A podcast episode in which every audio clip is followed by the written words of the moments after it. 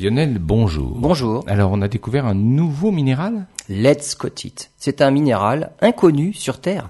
Il vient d'être découvert en fait dans une météorite tombée en 1951 à Verderburn en Australie.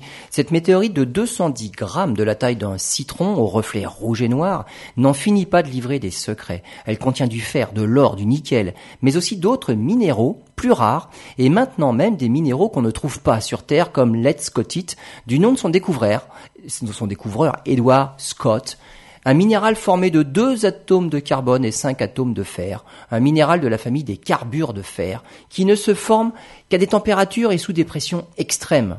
Ce minéral n'est pas totalement inconnu sur Terre, on l'observe dans les fonderies, lorsque le fer est fondu en acier, mais il n'existe pas à l'état naturel. Les météorites sont courantes sur Terre. La plupart sont issues d'astéroïdes. La météorite de Verderburn aurait une origine bien différente. Elle proviendrait du noyau en fusion d'une planète qui par la suite a été détruite lors d'une collision.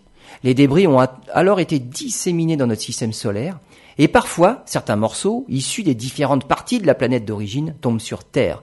L'Etscotite pourrait néanmoins se trouver sur Terre à l'état naturel, mais dans le noyau terrestre lui-même.